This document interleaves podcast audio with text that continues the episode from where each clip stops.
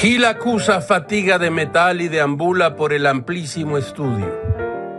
Así, llegó a la bien llamada mesa de novedades, mejor surtida que nunca por la visita de Gilga a la FIL de Guadalajara. Gamés pone en esta página solo un ejemplo de los muchos libros que trajo en una maleta. Aquí vamos.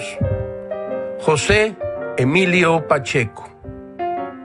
Pacheco habría escrito un gran inventario sobre muchos de los autores que Gilga encontró en la Feria de Guadalajara.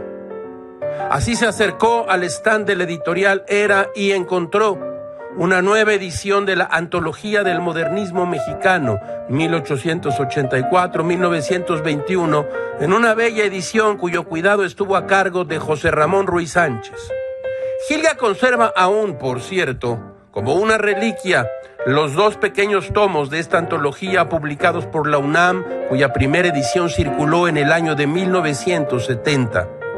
Gilga les dice, este libro ha vencido al tiempo, aún es útil, erudito, claro, una muestra panorámica del modernismo en México.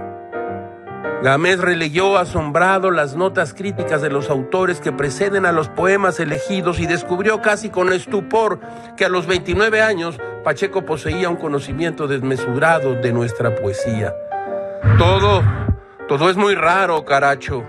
Como diría el mismo José Emilio Pacheco, pertenezco a una era fugitiva, mundo que se desploma ante mis ojos.